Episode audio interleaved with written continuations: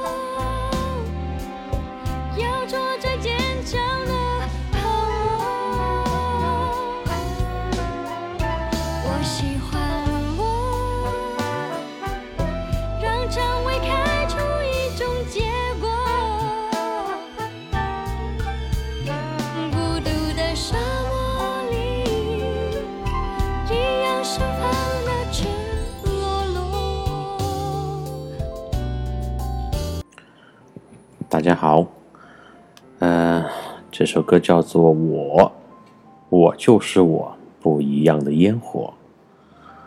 今天呢，有两个感触给大家分享一下，其实就跟刚才这首歌有关，就是讲我的，而且跟我们现在正在听这个《四国奇遇》也有关。啊、今天又看到很多朋友在留言嘛，那么我就在思考两个问题哈，也是很有意思，跟大家共同分享一下。其中有一个朋友就说：“呃，你这个这几期啊讲旅途的时候，前面铺垫太长了，就废话太多啊，就是可能你有点啰嗦，或者不知道你在讲什么。对我承认呢，我一直都承认，哎，我就是乱七八糟一顿胡说嘛。你有选择听的权利，也有可以不听的自由。嗯，因为我就讲过一些感受吧，可能跟天气有关，跟最近，比如我前面提到的五幺二的地震的十二周年纪念日有关啊，跟我的发散性思维有很大的关系。嗯，这个是我的一个特点。那么就有个别的人就觉得你可能就废话太多，不想听。但是反过来，我又收到其他很多呃另外的留言，就说，呃，我们就喜欢听你吹牛啊，呃喜欢听一些嗯和旅途之外的相关的发散的一些想法呀、感受啊、思想啊、观点呀，就很好嘛。你看，这是两种对同样一个事物完全不同的两种观点，怎么看待这个问题呢？我呢，就举个例子，嗯，你可能看似我又是在说废话，不好意思。比如我们上课的时候，你是你现在是学生也好，还是你回想一下你当年的学生时代也好，你的老师一上来就来把书翻开，我马上开始听写，或者是来今天就老师好，同学们好都不用说，一一一进教室一上黑板就开始写呃写题，让你去抄。那个就叫直入主题嘛，那个就叫完全没有废话，那个就叫啊、开门见山。你喜欢那样的感感觉吗？你喜欢那样的课堂和老师的风格吗？就从头到尾，他就是一个老师一本正经的给你传授非常严谨的，甚至是有点枯燥的知识。你觉得这样的老师你会喜欢吗？所以呢，就两种完全截然不同的意见吧，啊，挺有意思的。因为我在想哈，就是随着这个听众的朋友的越来越多，那肯定就越来越是众口难调嘛。每个人都有自己的喜好，每个人都有自己的习惯，比如说呃收听习惯。那有的人可能就听到这个节目还觉得可以，愿意继续听下去；有的人就觉得啊，你听你个声音就很难听，马上换台，不想听，烦得很。你说些啥子？呃，我个人感受呢，这是一个特别好的事情，因为如果任何事情都是同样一种声音，没有任何反面的意见，没有不同的呃这个观点出来，那就不好玩，就没有意思了。这是第一个例子。第二个例子就是 关于我就是分享音乐嘛，每一集的前面和最后的时候，我会放两首歌或者一首歌。那又很多朋友说的，哎，你这个歌很好呀，嗯，比较符合氛围，然后有一些铺垫，而且我们还可以听一下歌，有的歌还很好听，嗯，我们还可以问一下你这个歌叫什么名字，自己也来收藏一下。那么，另外一种声音，又是对对同样对待放歌这件事情，另外一种声音就是说，你这个声音啊啊前后放歌有点影响你这个整体的效果。有点破坏这个场景和呃画面感，你看是不是又是不一样的？哎，非常的有意思。我呢，就从刚刚两个例子当中，就更加的认识到我们这个世界的多样性。就同一个小的团队里面，每个人的意见都是不一样的。那么放在我们中国的社会，那么我们再放远看。全球来讲，不同的文化背景、不同的社会国家当中，对待同样的现象，那肯定它有不同的声音和态度，这是很正常的嘛。那么我们就需要去包容、接受这样的态度，并且从中去学习啊。当然，你也不能说人家接受你的观点，他就是包容的，他就是非常开放的态度。嗯，人家要是。给你提了一些反面意见，让你心里不爽，你就说人家是一个很小肚鸡肠，是一个很狭狭隘的人，你就不能这么说吗？那么我的态度是什么呢？啊，Welcome，就是我对所有的批评也好，不同意见也好，啊，所谓的表扬也好，就我们四川话给你分析也好，什么都是来者不拒，都是非常接受的。欢迎大家继续留言。呃，我不会跟你跟你争论这个问题，那么我也非常的感谢，只要没有呃这种比较超出范围的刻意的攻击呀，或者是呃一些人身伤害的一些东西，我都觉得完全可以接受。我们在底线范围以内，声音越不同越好玩嘛，啊，然后我还看了一些其他的啊，也是评分很高的一些节目嘛。那有的主播就可能就跟那个叫粉丝也好，听众也好，就对怂，反正看到一点点不符合自己的呃声音，不符合自己的这个表扬的这样一个表现，那他就要跟那个听众啊对怂到底。嗯，我觉得完全没有必要。你觉得你是你的口才好呢，还是你非要去说服别人呢？这个世界上没有任何能说服任何一个跟你意见不同的人。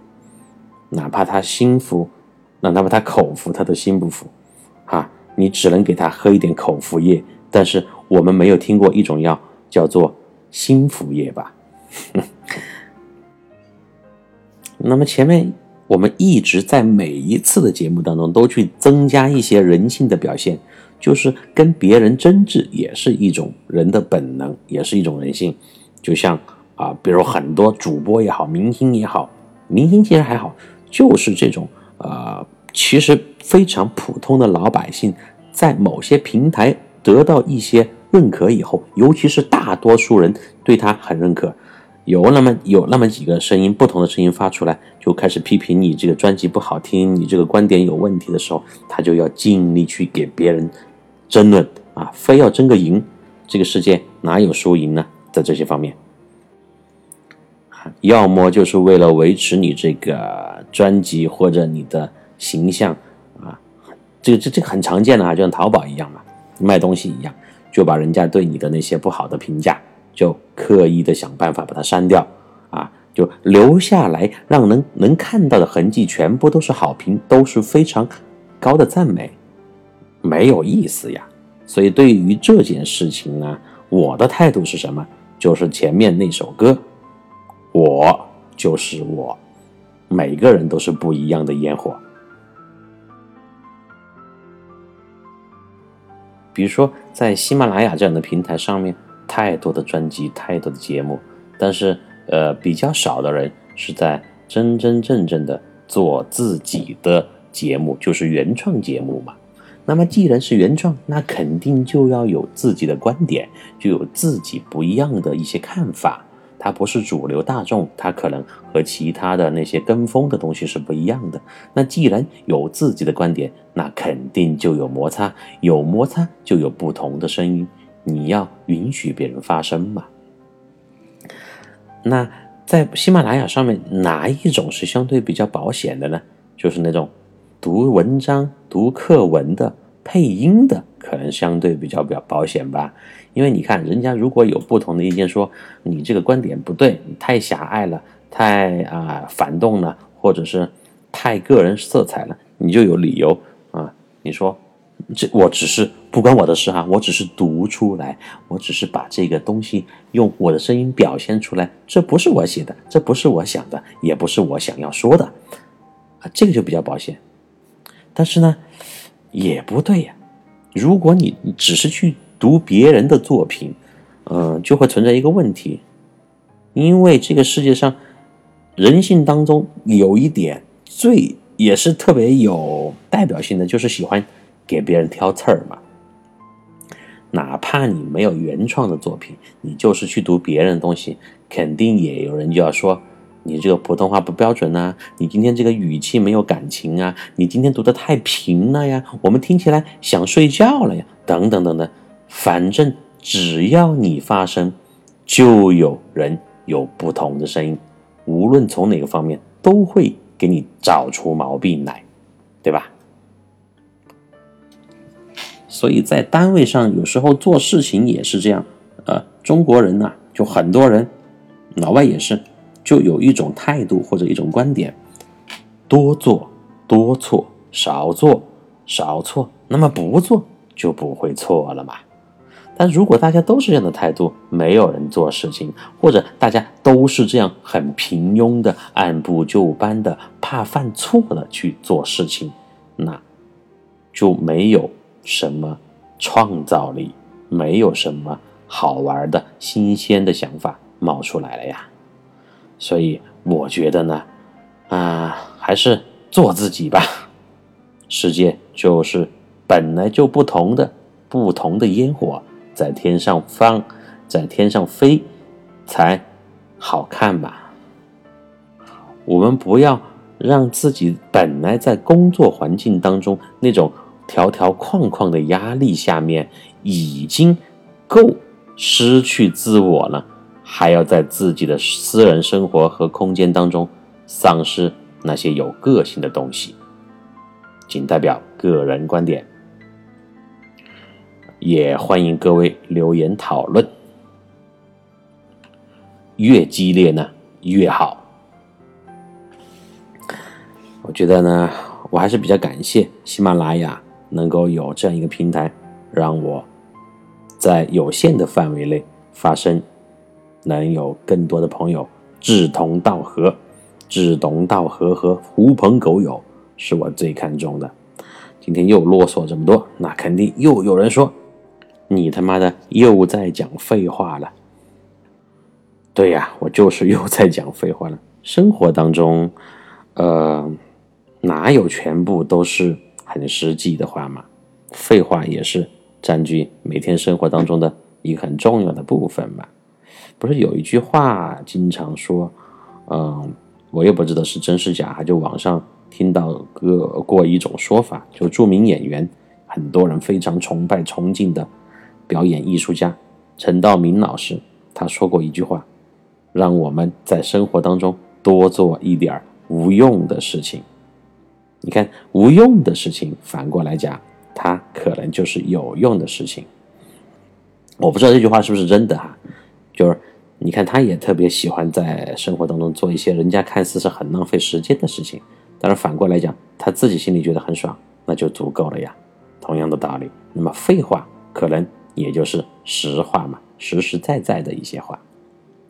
OK，让我们回到旅途当中。哎呀。这个旅途已接近尾声，其实我有时候前面啰嗦这么多呢，是因为旅途的内容慢慢的变得越来越少。我想呢，也想跟大家多停留一段时间，所以有时候废话也就比较多，也还请多多的理解和包涵。其实呢，也代表着我内心的一种不舍，因为我知道这个专辑很快就要结束了。这种情感上的不舍，其实不一定是对各位朋友的不舍，有可能是对我自己的不舍，是对我这四十多天一个习惯每天都在坚持做的事情的不舍吧。上一次讲到了那个奇怪的阿拉伯人，就让我帮他照相，然后各种的折腾，最后他突然一下就消失不见了，大家应该还记得哈。然后我呢就继续走到一个非常美丽的风光的平台去看布拉格的夜景，然后就遇到了三个人，我正拍完照。就听到后面传来一句话，非常的亲切的中文：“小伙子，帮我们三个拍个照吧。”我回头一看，就只见一家中国人，啊，三个人笑嘻嘻的看着我。一个二十多岁的小姑娘和她的爸爸妈妈也在这里欣赏这美丽的夕阳。我好久没有说中文了，就是从出来以后嘛，哈，基本上就是呃现实当中。面对面没有说过中文呢，我就特别的兴奋啊！我就给他们各种拍照啊，三个人，嗯，都非常的友善友好，因为这个一家人嘛，肯定还是想嗯留下这个绝美的风光，把自己的回忆啊，把自己框在画面当中。但是可能，呃，一个是语言的问题，另外一个呢，他可能中国人还是比较羞涩。不好意思，让老外给他们拍那个全家福，就看到我这么一个中国的小伙子，一个胖小伙，哈，就主动的让我给人拍照。当然，这个我也非常的开心乐意。嗯，拍完照以后呢，我就很激动的跟他们聊了起来。这家人呢是来自浙江的一家人，今天呢刚到布拉格，三个人看起来都个子小小的，一副干练的样子。啊，那个父亲呢戴着一副眼镜。啊，文质彬彬的，可能是一个知识分子吧。然后这个小妹妹呢，就看到我，就刚刚她看到我一个人在游走，她就跟我聊嘛。她说：“我觉得你很厉害，怎么一个人啊在这里旅行呢？”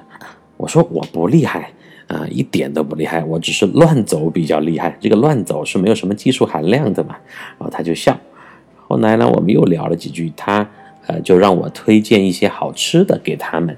他想带着爸爸妈妈去尝尝东欧美食啊！我一看就知道他们家的是什么情况，可能是，嗯，爸爸妈妈出钱嘛。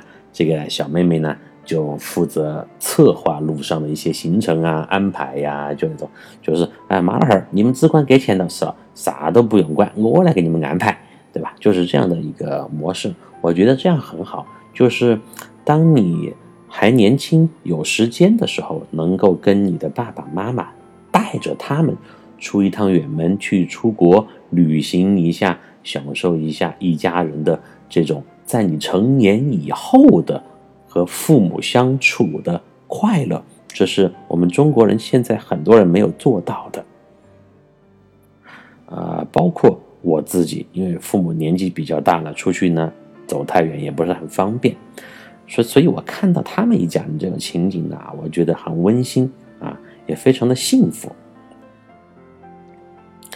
嗯，小妹妹就问到了这个哪里可以吃一些东欧美食嘛，我就突然想到了我上一次吃到的比较地道的东欧菜，嗯，还是在布达佩斯那个郊外小镇上漆黑的夜里，就是还有滑冰场那一集。都是好久好久之前了。嗯，我想到了那天夜晚呢，就在匈牙利那段短暂的经历又浮现在的我的脑海当中。我突然非常的想念那个为我担忧的房东大妈和和蔼可亲的出租车司机大叔。我现在身处布拉格，就感受了。一大段的文艺时光，而布达佩斯的那种质朴和忧郁，也流回了我大脑的缝隙。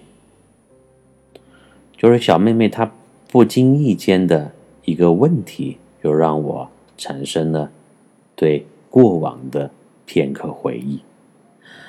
和他们又聊了一会儿，最后给他们一家人又拍了几张照片，三个人再次很有礼貌的表示感谢。我看着这三口之家其乐融融的样子，心中一股莫名的感动。从客观上呢，也衬衬托出了我独自旅行的孤单。离别之时，小妹妹问了一句：“ 这句话把我打懵了。”她说。帅哥，请问城堡区怎么去呀？我们明天还想去那儿逛逛。啊，城堡区，我就回答他：“这不就是城堡区吗？你们已经站在布拉格最美的角度欣赏了布拉格城堡区最美的景色了呀！你看对面那个叫做老城区，那条河叫做伏尔塔瓦河，那座桥就叫查理大桥呀。我呢？”还想把我从早上到现在的经历给他们一家人讲一遍，但是估计等我讲完就应该看日出了。啊，这里就是城堡区吗？哈哈哈哈！我们一直以为这边是老城区，对面是新城区，还一直在寻找哪里有城堡呢。谢谢谢谢谢谢，真是太感谢了，让我们明白怎么回事了。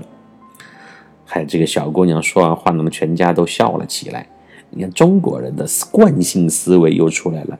他们来到了国外，哎，就是他们这一家人来到国外，还是在习惯性的呃用国内的一些嗯称呼吧，去形容呃国外的一些城市。比如说，你看我们有各种新区，浦东新区、雄安新区，还有天府新区，那么就有老区。但是我们国家、我们国内的城市的设置和国外是完全两个概念嘛？嗯，所以听到我刚刚大概的稍稍介绍了一下布拉格的城市的一个分布，他们全家呢，啊，就应该是啊，豁然开朗嘛，豁然开朗，而且就马上表现出了非常满足的表情，就是你看我们。就这样叫做什么呢？踏破铁鞋无觅处，得来全不费工夫。嗯，本来是在寻找城堡区，但是偶然间就得知自己就在城堡区，那种心情还是比较激动，对吧？嗯，最后呢，我们再次告别姑娘和她的爸爸呢，就一家人，爸爸妈妈们，他就牵着手，幸福的。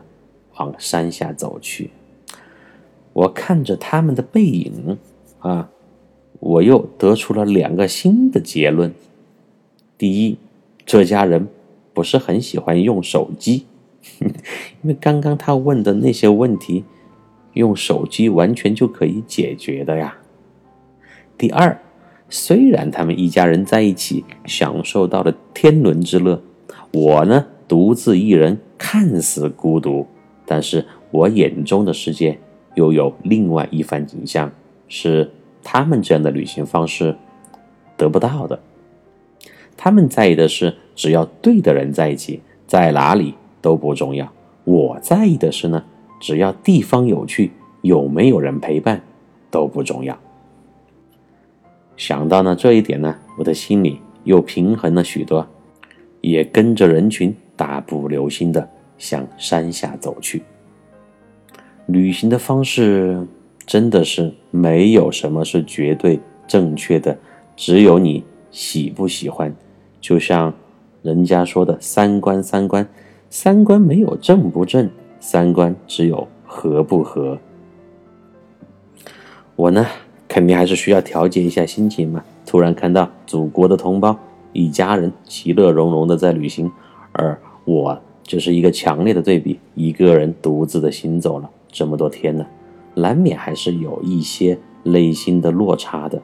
但是呢，幸好我的心理调节能力还是不错的，我就马上把我拉回到了我自己想要的轨道和那个独自享受的世界。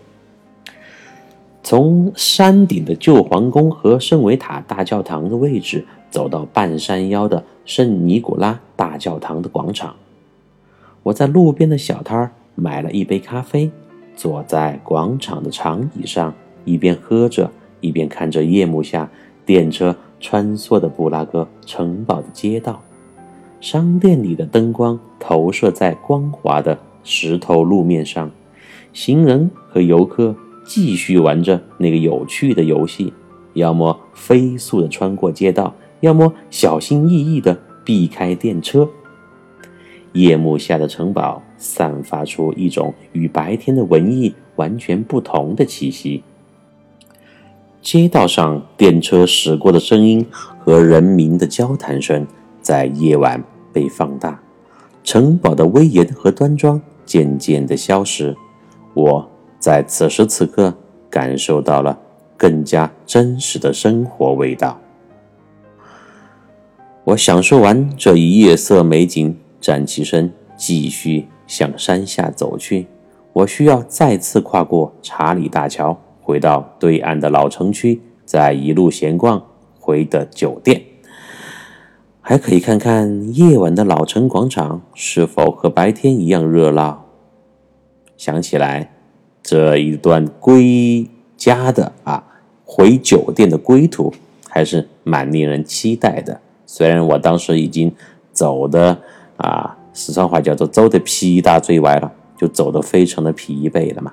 因为从早到这个时候，可能当时也有三万多步了。但是呢，呃，路上的一些吸引和啊景象是你行走的最大的动力嘛，所以我就继续往前走吧，往山下走。我就装作和当地人一样，想从啊这个街道的这边穿到那边去啊，就是说我还是想装下假老练，想装下像当地这个居民一样，非常从容的过街啊，过街。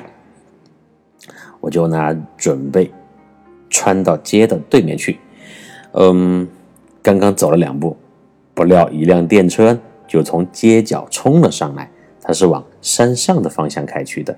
看来呢，我忽略了坡道带来的动力变化，就刚要走到街道中间，就被吓得蹦了回来。哎呦，我车来了，赶快回来！就是这种感受。啊，因为如果你真的被那个电车卷到它的那个车轮下面去啊，大家可以想象一下，你就成了肉酱了。哎呀，很残忍，很惨的。所以呢，到这个东欧去旅行，真的一定要过街的时候注意那个避让电车呀，它是刹不住车的。我呢，就再次装逼失败，就只能等那个电车过了再去嘛。就在此时呢。我无意间就瞄了一眼，刚刚从山下上来的那辆车，就是刚刚要撞到我的那辆车。这个时候车呢，呃，慢慢的啊，有一点减速呢。我就发现面对我这个方向的车窗，有一张熟悉的脸，正在对着我哈哈大笑。这个人还挥动着双手，给我热情的打着招呼。我借着街道上明亮的灯光仔细一看，哈，就是那个阿拉伯小伙子。妈的，刚不久前才戏弄了我，现在又在潇洒的坐着电车上山，我就本能的追了两步，想上去把他拖下来问个究竟。就是你狗刚才为啥子要逗我呢？哎，逗了我就跑了，你现在还想上去耍？搞快跟我下来说清楚！可是呢？天电车太快，一瞬间就消失在了我的视线当中，继续往山上开去。我只能一脸郁闷地放弃了追逐。我人要追车，也追不上嘛。何况我也不是早上在火车站广场上碰到那个疯狂的小矮子。哎，不对，我刚刚一直在关注那个小伙子本人，就那个中东小伙子吧。但是我忽略了一个很关键的不合理的地方呀！我看了一下表，此时离我第一次遇到这个阿拉伯怪人不到四十分钟，他怎么就从山顶上下到了山脚下的电车站，又坐车到了半山腰呢？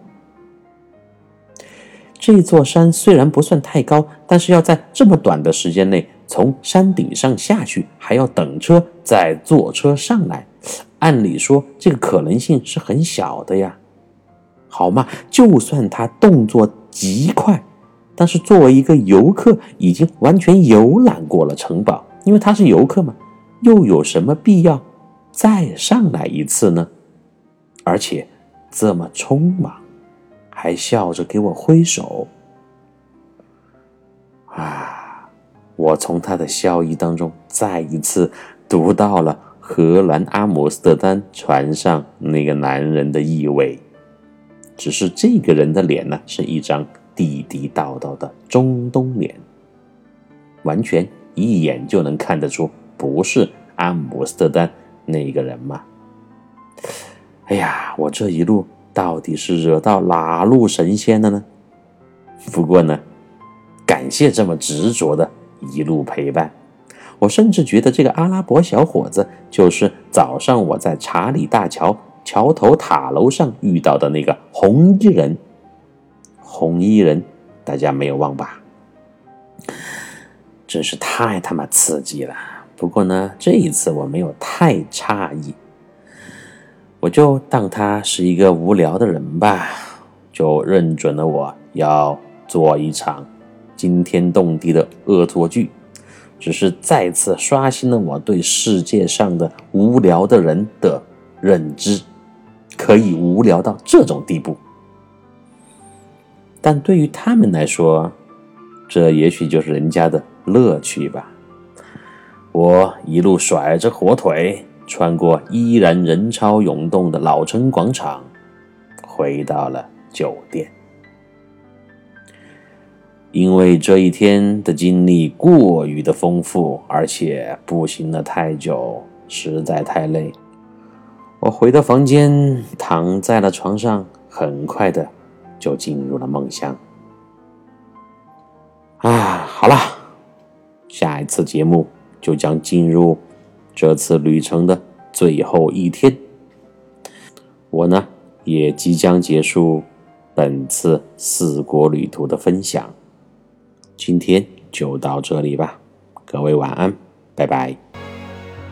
我就是我，是颜色不一样的烟火，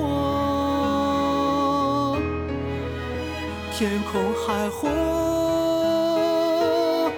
要做最坚强的